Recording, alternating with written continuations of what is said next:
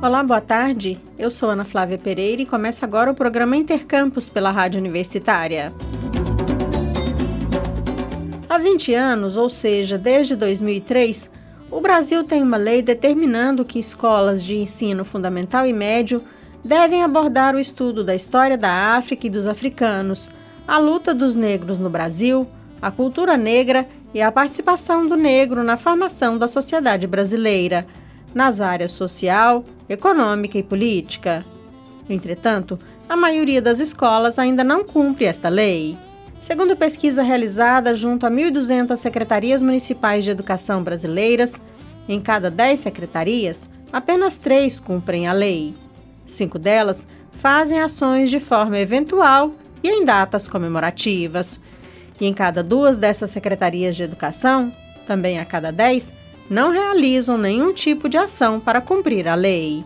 O estudo foi realizado pelo GELEDES, Instituto da Mulher Negra, e pelo Instituto Alana, e ouviu cerca de 20% do total de secretarias municipais de educação do país. Assim, explicam os responsáveis pela pesquisa, milhões de jovens brasileiros seguem não tendo acesso a uma educação contra o racismo, contra a discriminação e a violência. Para a professora Ana Maria Dias Vreski, do CEPAI UFG, o Centro de Ensino e Pesquisa Aplicada à Educação da Universidade Federal de Goiás, a lei que torna obrigatório o ensino de história e cultura africana e afro-brasileira nos ensinos fundamental e médio é muito positiva e precisa ser implementada de fato em todas as escolas. Em entrevista à jornalista Maria Cristina Furtado, a professora lembrou que a história da humanidade começa pela África. Vamos acompanhar essa entrevista. Em 2023, a Lei nº 10.639, que obriga o ensino da história e da cultura africana e afro-brasileira nas escolas de ensino fundamental e médio, sejam públicas ou privadas, completa 20 anos. A lei surgiu como uma ferramenta para se combater o racismo, valorizar a diversidade e reconhecer a contribuição e o papel fundamentais do povo negro na construção da sociedade brasileira, em especial nas áreas social, econômica, cultural e política. Mas de que forma a aplicação desta lei tem acontecido nas escolas?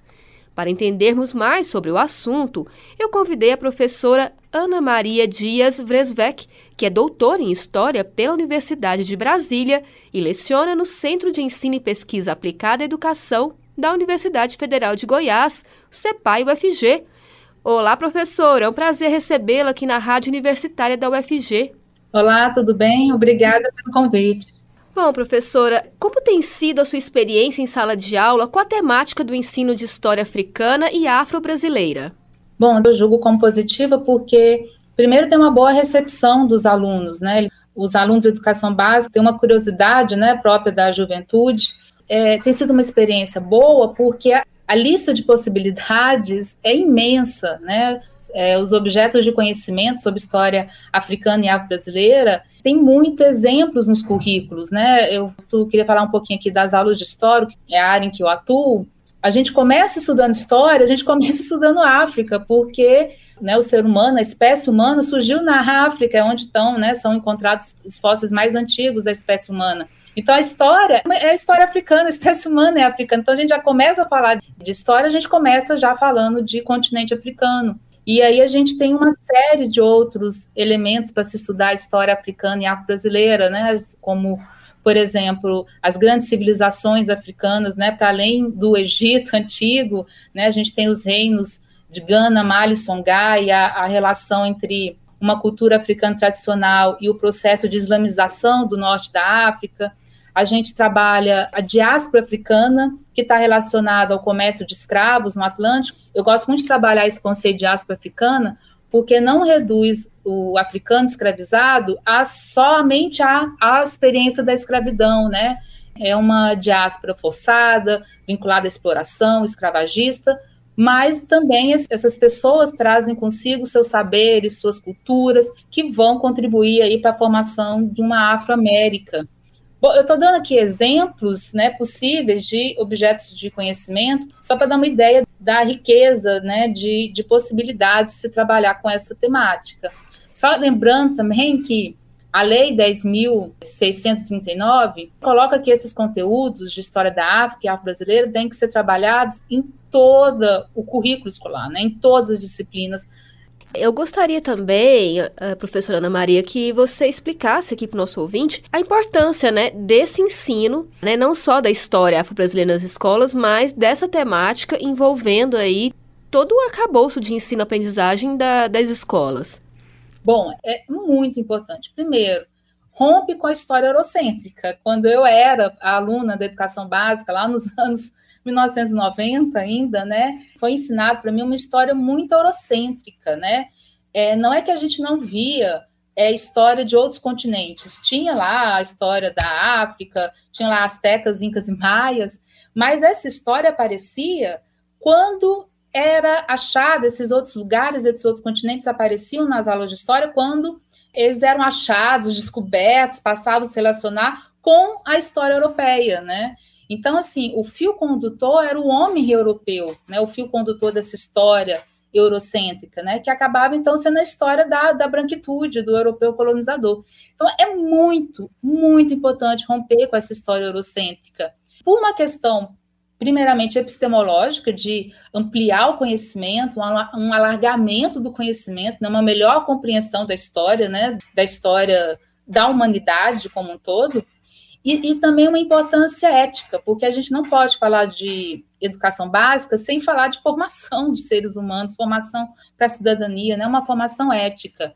Primeiro, porque passa por uma valorização identitária da população afrodescendente. Né? A gente está na educação básica, a gente está lidando com crianças, com adolescentes, com jovens pretos e pardos, que esse conteúdo é importante para a construção da sua autoestima, a valorização identitária né, da, da negritude.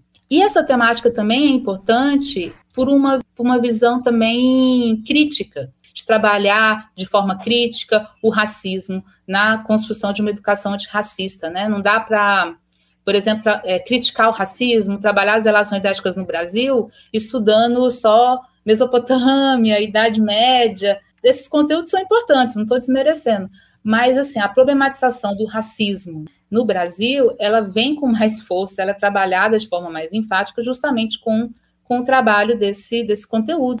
E aproveitando, professora, que você falou sobre a questão do racismo, na sua opinião, qual que é o papel da escola no combate ao racismo?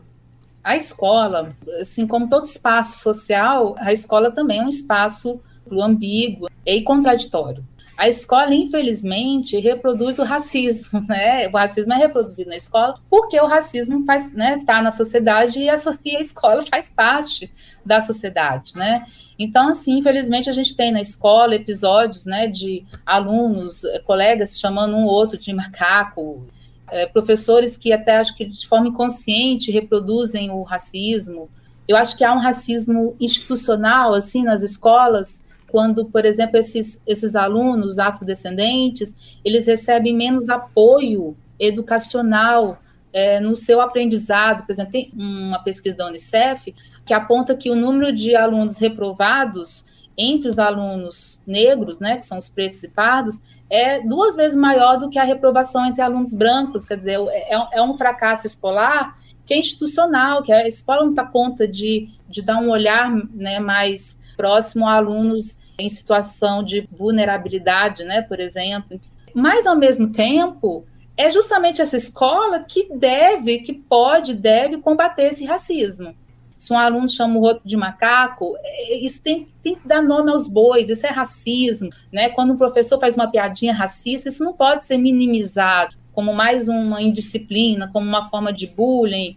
O aluno chama o outro de macaco, aí o aluno fala, ah, mas ele estava sentado na minha cadeira, aí vai os dois para coordenação, os dois, os dois levam advertência. O racismo ele não pode ser minimizado como um, mais um transtorno indisciplinar tem que ser dado nome aos bois e tem que ter medidas enérgicas né, de repreender esses episódios.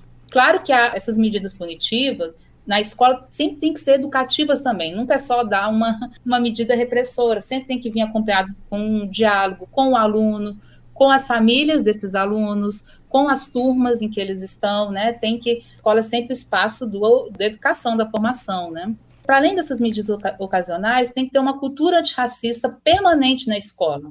Tem que ter uma cultura antirracista nos planos de ensino dos professores, né? Isso ser um tema que é trabalhado ao longo de todo o ano letivo.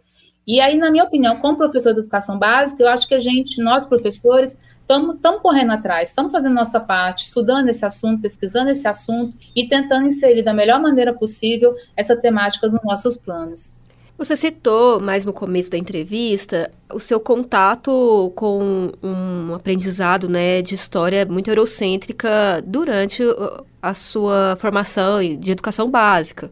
Mas quando você foi para a graduação, como que foi o seu acesso a materiais e informações sobre história africana e afro-brasileira? Tinha acesso ou também tinha esse foco mais eurocêntrico?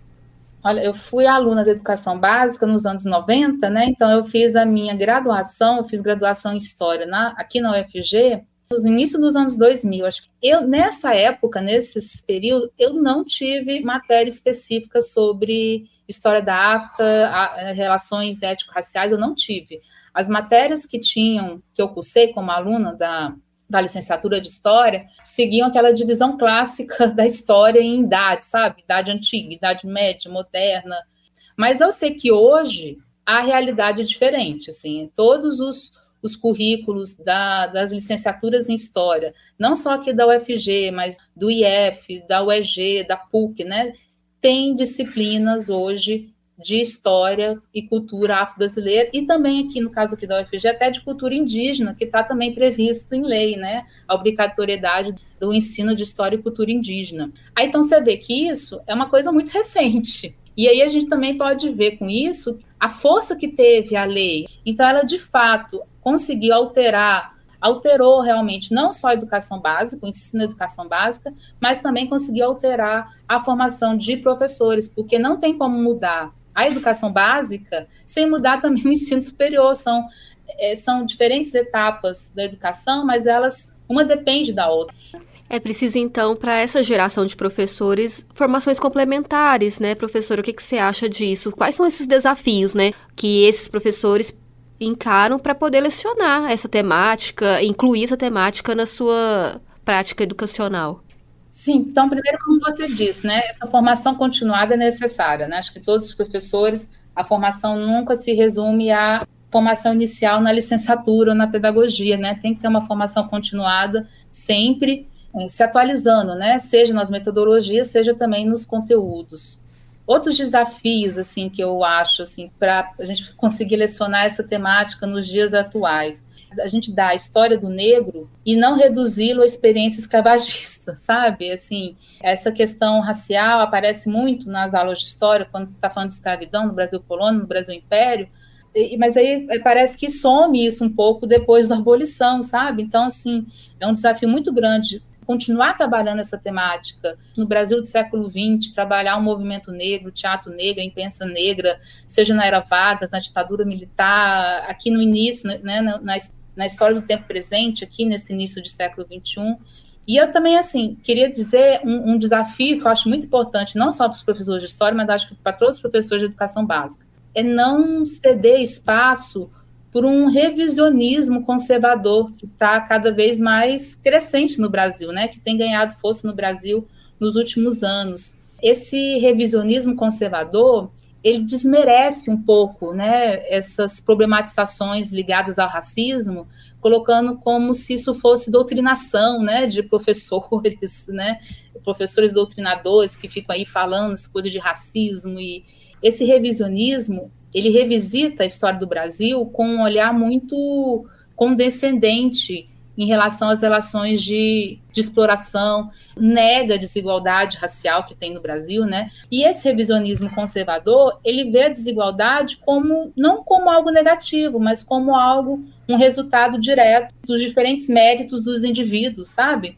Sempre trazendo a crítica, a desigualdade racial, social e racial, percebendo-a como resultado de processos de exploração, seja no presente, seja no passado. Professora Ana Maria, muito obrigada pela sua entrevista à Rádio Universitária da UFG e até uma próxima. Muito obrigada. Eu conversei com a professora Ana Maria Dias Vresvec, que é doutora em História pela Universidade de Brasília, UNB, e leciona no CEPAI UFG. Ela falou sobre o ensino de história africana e afro-brasileira nas escolas. A lei que obriga a inclusão da temática nas salas de aula completa 20 anos em 2023. Maria Cristina Furtado para a Rádio Universitária. O Intercampus de hoje fica por aqui. Voltaremos na quinta-feira, ao meio-dia. Amanhã, nesse horário, você acompanha aqui na Rádio Universitária o programa UFG com você. Nossa programação você já sabe, pode seguir pelo rádio nos 870m, pela internet no site radio.fg.br ou pelo aplicativo MinUFG. A seguir temos mais jornalismo com o Universitário em Forma. Hoje, nos trabalhos técnicos, nós contamos com as colaborações de Jorge Barbosa e Sandro Alves. A todos e todas, obrigada pela audiência e até mais!